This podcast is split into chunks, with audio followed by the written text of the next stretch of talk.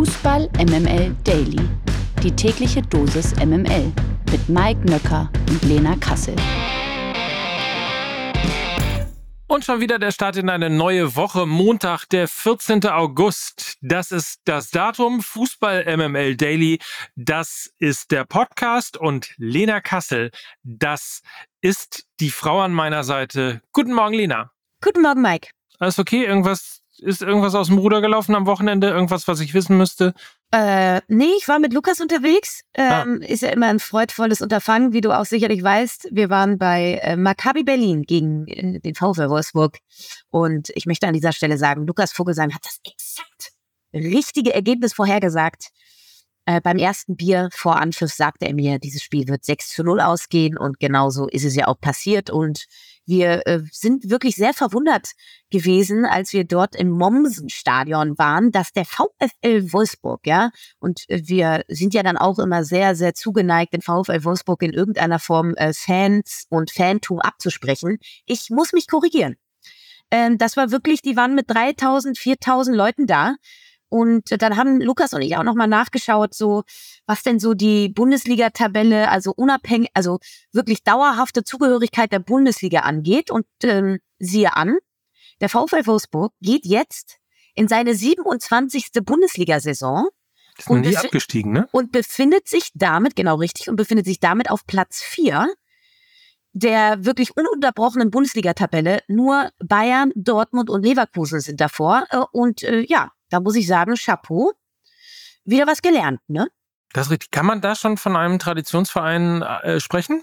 Ja, ich, also der Traditionalist natürlich nicht, aber bei uns ist ja, bei uns, also wir zwei, wir zwei können davon sprechen, ja.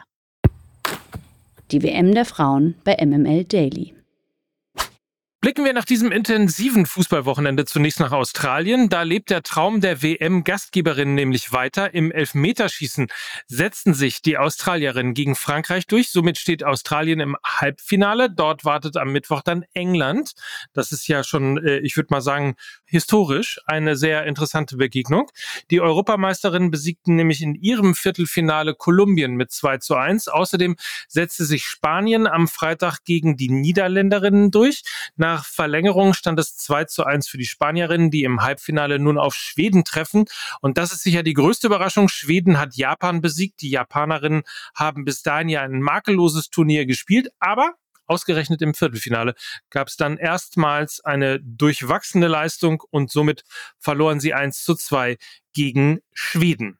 Hm, überraschend. Halbfinale also Spanien gegen Schweden am Dienstag um 10 Uhr und Australien gegen England am Mittwoch um 12 Uhr. Das sind äh, zwei Spiele. Ich würde sagen, ich tippe mal, wir können uns darauf freuen, oder? Ja, äh, drei europäische Teams im äh, Halbfinale. Ist wir geil. sind wieder wer. Wir sind wieder wer, was sollen wir sagen? Und dazu dann auch noch als kleine Garnitur, ja, als kleines äh, Amis Girl sozusagen dann noch die Gastgeberin aus Australien mit dabei. Also ich glaube, besser geht's nicht. Ähm, her herausragende Partien dürfen wir uns sicherlich sicherlich äh, drauf freuen und es tut mir leid natürlich. Ich habe ja noch gesagt, am Freitag die Japanerinnen gehen durch dieses Turnier wie ein Messer durch ein weiches Stück Butter. Es tut mir leid. Es sollte anders kommen. Ja. Apropos, es sollte anders kommen. Pokalgesetze.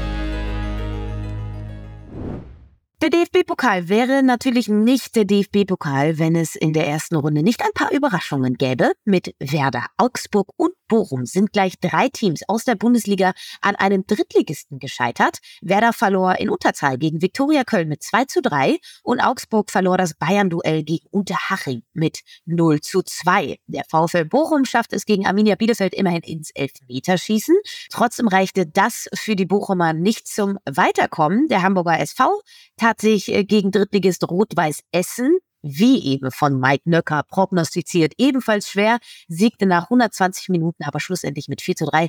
Heute Abend gibt es dann nochmal die Chance auf Überraschungen. Zum Beispiel trifft der VfB Lübeck auf Hoffenheim und der VfL Osnabrück bekommt Besuch vom ersten FC Köln. Da hat ja Mike Nöcker auch eine Überraschung prognostiziert. Wir werden da also dranbleiben. Bayern und Leipzig holen ähm, ihre Pokalpartien übrigens äh, wegen des Supercups dann Ende September nach. Und wenn wir gerade schon beim Supercup sind, das Topspiel der Woche.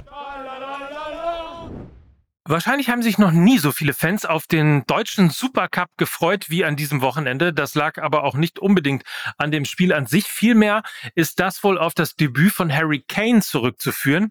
Und was soll man sagen? Das Debüt lief aus Sicht der Bayern nicht so gut, sagen wir jetzt mal. Ähm, jedenfalls nicht so, wie man sich das vorgestellt hatte. Mit 0 zu 3 verloren die Bayern gegen RB Leipzig. Ein Dreierpack von Dani Olmo verhinderte eine Kane-Party in München. Immerhin wurde der Star-Neuzugang in der zweiten Halbzeit noch eingewechselt. Trotzdem steht da unterm Strich eine 0 zu 3 Niederlage wenige Tage vor dem ersten Bundesligaspiel und Thomas Tuchel war nach dem Spiel ratlos. Du auch?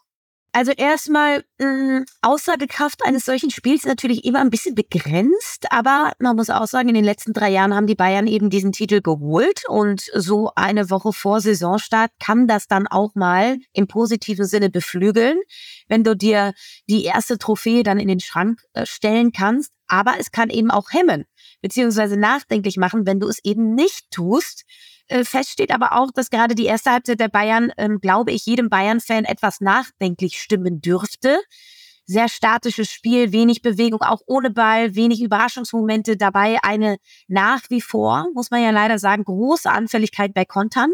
Restverteidigung war wieder nicht stimmig und glaube, auch nach diesem Spiel ist halt klar, dass der FC Bayern einfach einen defensiv starken Sechser braucht. Kimmich und Leimer haben sich Stand jetzt noch nicht gefunden. Es war nicht klar, wer wen da abdeckt. Also so eine Doppel-Sechs sollte im besten Falle so eine Art Pendelbewegung haben, die war nicht zu sehen. Tuchel spricht ja auch die ganze Zeit von dieser Holding Six, ja, die er unbedingt haben möchte. Ähm, damit hat er den Nerv getroffen. Ne? Also die Bayern brauchen einen positionsgetreuen Sechser, der Bock hat, Bälle zu saugen. Den gibt es momentan noch nicht. Und ich sage auch nach wie vor, Harry Kane wird die Probleme des FC Bayern nicht lösen. Das Problem ist nicht, und darüber haben wir auch schon gesprochen, Mike, dass sie zu wenige Tore schießen. Das Problem ist, dass sie zu viele bekommen. Ich hätte eher diese 100 Millionen Euro in Caicedo oder Declan Rice investiert als in Harry Kane. Und du hast gesagt, Thomas Tuchel war ratlos nach dem Spiel. Das ist schon sehr bedenklich, was er da nach dem Spiel gesagt hat. Ähm, vielleicht nochmal für alle, die es nicht mitbekommen haben. Ich habe es mir nochmal rausgesucht. Er sagte im Sat1-Interview nämlich Folgendes. Zitat. Es ist ein großes Problem, weil es die komplette Fortsetzung von unserem letzten Heimspiel gegen Leipzig in Klammern 1 zu 3 am 33. Spieltag ist, es fühlt sich an, als hätten wir vier Wochen gar nichts gemacht, als hätten wir uns gerade erst getroffen und würden komplett so weitermachen. Und ich kann es mir einfach nicht erklären. Ich erkenne nichts mehr wieder von dem, was wir inhaltlich machen wollten und von dem, wie wir zuletzt trainiert und gespielt haben. Ich weiß nicht wieso und wes halb. Es gibt keinen objektiven Grund, den ich heranziehen könnte. Ich habe keine Ahnung, wieso das so aussah. Ich habe jetzt keine Lösung. Ich bin konsterniert und extrem enttäuscht.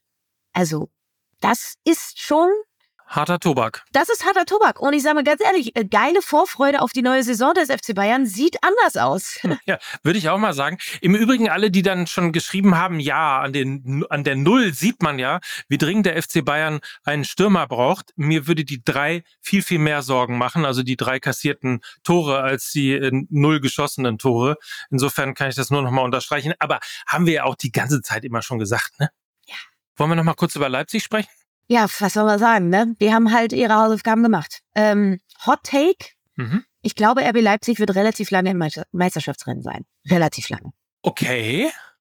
Komisch eigentlich, ne? Weil man ja gedacht hat, irgendwie, da sind so viele Spieler gegangen und irgendwie so richtig ist es alles noch nicht äh, nachgerutscht und da fehlt noch vielleicht der ein oder andere Name oder bei dem ganzen Geld könnte man ja noch mal ein bisschen was investieren, aber es sieht alles schon sehr, sehr rund aus. Das sind ja die Mechanismen, die nicht bei RB greifen. Weil sie haben natürlich neue Leute geholt mit Seiwald und Cesco und so weiter und so fort, aber die kommen ja alle aus dem RB-Kosmos. Leute, das ist einfach, das ist, das ist wie, also, das ist eine Schablone und die sind jetzt halt einfach in einer anderen Stadt. Natürlich funktionieren die sofort. Also bei anderen Vereinen würde dieser Umbruch für Sorge oder Unbehagen sorgen, da halt nicht. Ist übrigens etwas, was man nachmachen könnte, auch ohne Milliardenkonzern. Aber das nur am Rande. Die Lage der Liga. Nur noch viermal schlafen, dann geht es äh, wieder los mit der Bundesliga. Wie schon in den letzten Folgen beschäftigen wir uns vor dem Saisonstart auch heute mit drei weiteren Teams. Beginnen wir mit der TSG Hoffenheim. Die Hoffenheimer haben ja eine aufreibende Saison hinter sich. Lange steckte die TSG sogar im Abstiegskampf. Das soll in der kommenden Spielzeit natürlich nicht mehr vorkommen. Sind die Weichen denn aus deiner Sicht dafür gestellt? Ja, die TSG Hoffenheim hat wirklich mitunter die komischste Saison aller Teams in der Bundesliga gespielt, also von Platz 4 und Champions League plötzlich dann Relegationsplatz und Abstiegskampf. Also diese Achterbahnfahrt äh, zeigt ganz gut, dass der Kader eigentlich ja in der Lage war, ähm, so einer der ersten fünf Plätze zu besetzen, aber der Kopf und auch die entscheidenden Stellen innerhalb der Mannschaft waren dann doch nicht so gut besetzt. Das führte zu keiner Verlässlichkeit, zu keiner Konstanz. Und einer der entscheidendsten Stellen auf dem Platz, äh, die vakant war, ähm, war eben die Stürmerposition. Und die wurde, glaube ich, jetzt relativ gut besetzt mit einem Wout Weghorst. Ähm, lange war ja der Spieler, der diese Finisher-Qualitäten bei der TSG hatte, äh, André Kamaric, der aber keine gute Saison gespielt hat. Funktioniert er nicht, funktioniert die TSG nicht. Davon müssen sie sich, glaube ich, dringend emanzipieren. Auch Ila Spibu hat äh, nicht als verlässlicher Torlieferant gesorgt, auch weil er eben auf dieser neuen Schienenposition war rechts. Ähm, ich glaube, Wout Weghorst ist wirklich eine sehr, sehr gute Verpflichtung gewesen, der eine Mannschaft selber fordern kann, aber auch den Gegner fordert und der einfach weiß, wo das Tor steht. Dann gibt's ja noch die Rückkehr von Florian Grillitsch für die Zentrale. Das wird die Mannschaft auch weiterhin verstärken und das wird auch sofort funktionieren, weil er eben Liga und Umfeld kennt. Und auch in der letzten Kette wurde sich nochmal verstärkt mit Attila Solai von Fenerbahce, 12 Millionen Euro gekostet. Damit hat die TSG auf fast jeder wichtigen Achsenposition qualitativ nachgerüstet. Und ich glaube wirklich, mit der Rückkehr von Grillitsch, einem wiedergenesenen Grisha Prömel auch, Marius Bülter über die Außen und Wout Wechost vorne drin, glaube ich, dass die TSG im zweiten Jahr mit Matarazzo, den ich wirklich für einen sehr guten Trainer halte und der jetzt wirklich auch eine komplette Vorbereitung hat, eine richtig gute Saison spielen wird. Ich glaube, dass das internationale Geschäft, also Europa League, durchaus möglich ist. Die Platzierungen auch in den letzten Jahren gingen immer rauf und dann wieder runter. Also Platz neun, sechs, elf, neun, zwölf und jetzt geht's wieder hoch. Weiter geht's mit Borussia Mönchengladbach. Für viele ist ja die Borussia das Sorgenkind der Liga. Viele Abgänge, wenig Transfererlöse. Ein großer Umbruch im Allgemeinen. Kann man denn ähm, als Gladbach-Fan vielleicht irgendwie jetzt hoffnungsvoll oder so in die neue Saison gucken? Oder ist das auch wieder eher kritisch zu beobachten und zu kommentieren, was da am Niederrhein passiert? Ja, ich glaube, man übertreibt nicht, wenn man sagt, dass die Gladbacher die Enttäuschung schlechthin waren in der vergangenen Saison. Ich habe irgendwo mal gelesen, dass Gladbach die egalste Mannschaft der Liga war. Und äh, ich glaube, so hat sich auch wirklich angefühlt. Viele satte Spieler, die weg wollten, die verletzt waren, kein Konkurrenzkampf, kein junger, frischer Nachwuchs, der nach vorne drängt. Also eine an Lethargie erkrankte Mannschaft die teilweise aber auch wirklich herausragenden Ballbesitzfußball gespielt hat, die aber mit Daniel Farke einfach den falschen Trainer hatte, der mit seiner wohlwollenden und kumpeligen Art Gift für so eine lethargische Mannschaft war. Und ähm, ich glaube, dass das Missverständnis jetzt sehr, sehr gut aufgelöst wurde, weil Gerardo Seoane so ein bisschen der Gegenentwurf ist. Der, der mit einer Schweizer Nüchternheit daherkommt, mit einer Klarheit und äh, das lässt mich wirklich ein bisschen zuversichtlich in die neue Saison blicken, zumindest was die Trainerposition angeht, aber auch, weil sie verstanden haben, dass es frische Impulse auf der Spielerseite braucht.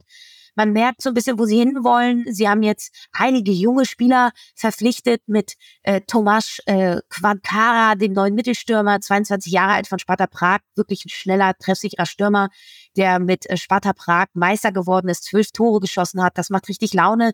Dann kam ja auch noch Robin Hack oder auch der blutjunge Innenverteidiger Chiariodia mit 18 Jahren von Werder Bremen. Dann haben sie noch hier von Stade Brest, äh, Honorar, glaube ich, nennt man ihn, äh, für die rechte Außenbahn verpflichtet. Der hat jetzt im DFB-Pokal direkt zwei Tore und einen Assist gegeben.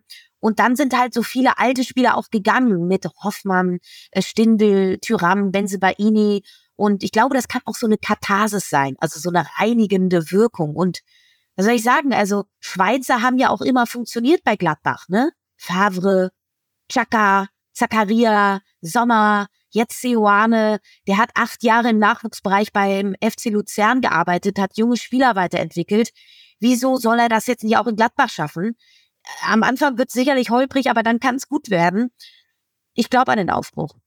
Übrigens, kleiner Spoiler-Alert, wir werden uns ja auch in Mike mit AI nochmal explizit mit der letzten Saison auseinandersetzen, auch mit ähm, dem Leistungsvermögen und der Art und Weise, wie die Trainer besser oder schlechter äh, performt haben.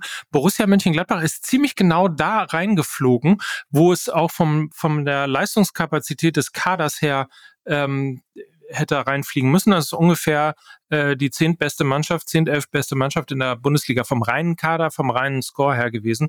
Aber man sieht eben daran auch, dass Daniel Farke halt kein Unterschiedtrainer gewesen ist. Ne? Also ich weiß nicht, ob er der falsche Trainer gewesen ist, aber er hat auf jeden Fall dieses Team nicht besser gemacht und das ist sehr eindeutig auch an den Zahlen zu sehen. Insofern ähm, mal schauen, wie es jetzt weitergeht.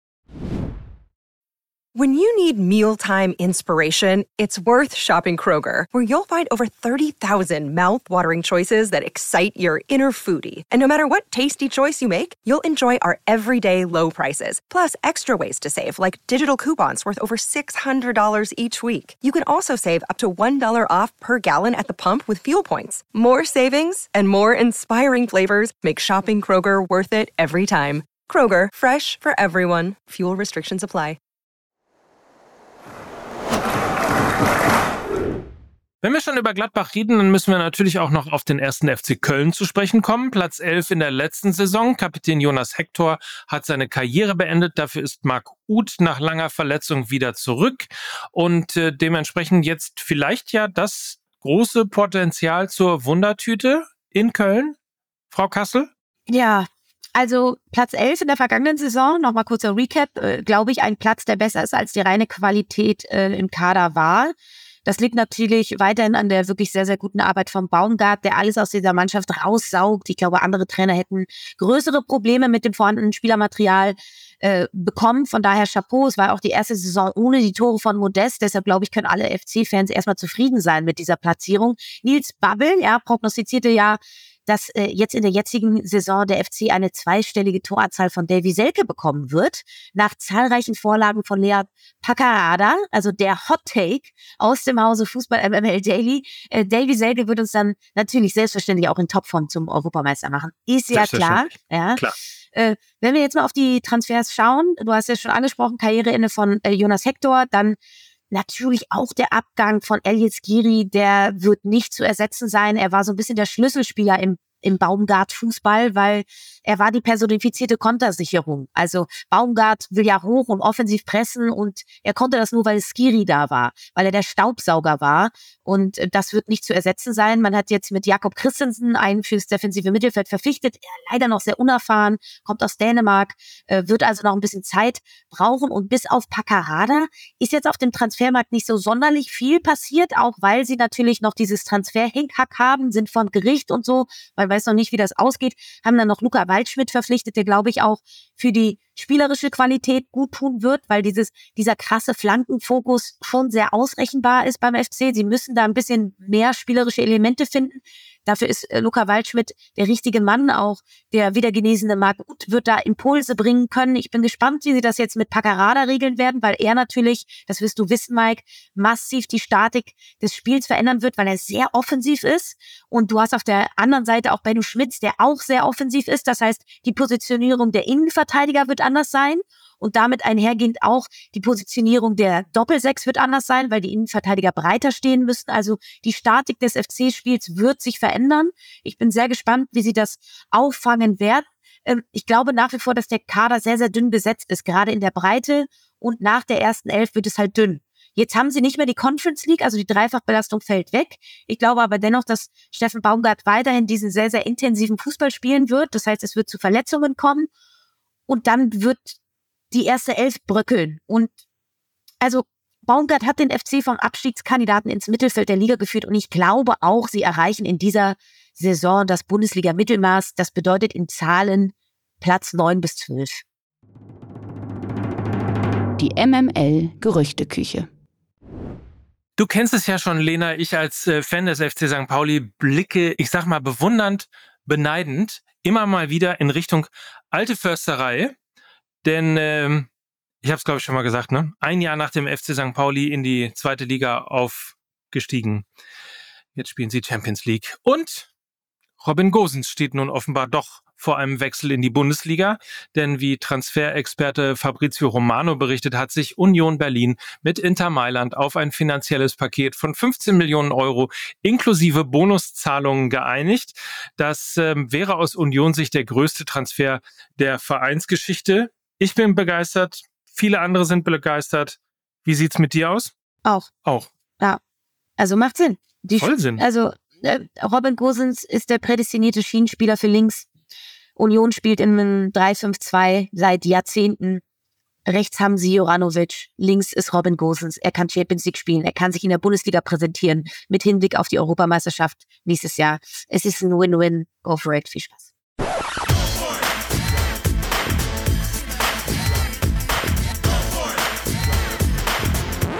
Das kommt überraschend. Roberto Mancini ist gestern mehr oder weniger aus dem Nichts als Trainer der italienischen Nationalmannschaft zurückgetreten. Seit 2018 war Mancini im Amt. 2021 wurde er mit Italien Europameister. Der Verband habe den Rücktritt des Trainers zur Kenntnis genommen, hieß es in einer Erklärung. Gründe für die Entscheidung wurden allerdings nicht genannt. Der Nachfolger Mancinis soll bereits in den nächsten Tagen bekannt gegeben werden. In den Medien werden bereits Antonio Conte oder Neapels zurückgetretener Meistercoach Luciano Spalletti gehandelt. MML International.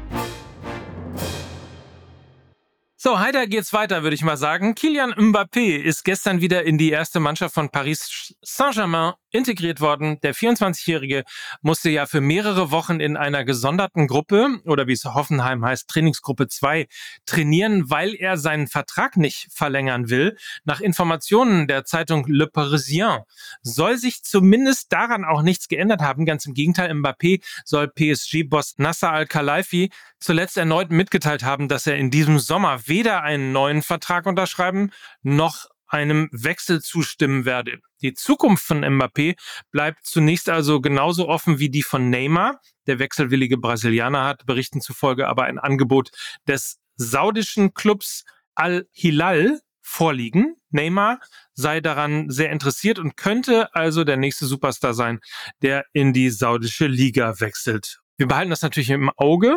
Also ich sag mal, Mbappé verlängert am Ende seinen Vertrag zumindest mal um ein Jahr, damit er nicht im nächsten Jahr ablösefrei nach. Ist dir sowas nicht egal? Mir ist sowas egal. Ich denke mir so, ja, macht das, Jungs, viel Spaß, aber mir ist es so egal, es macht gar nichts mit mir. Es interessiert mich nicht. Es du meinst, interessiert auf der, auf der nach oben offenen Harry Kane-Skala eine glatte ja, 12? Ja, es ist mir einfach egal. Ich will es nicht im Auge behalten. Macht das einfach, okay, aber es ist mir einfach egal.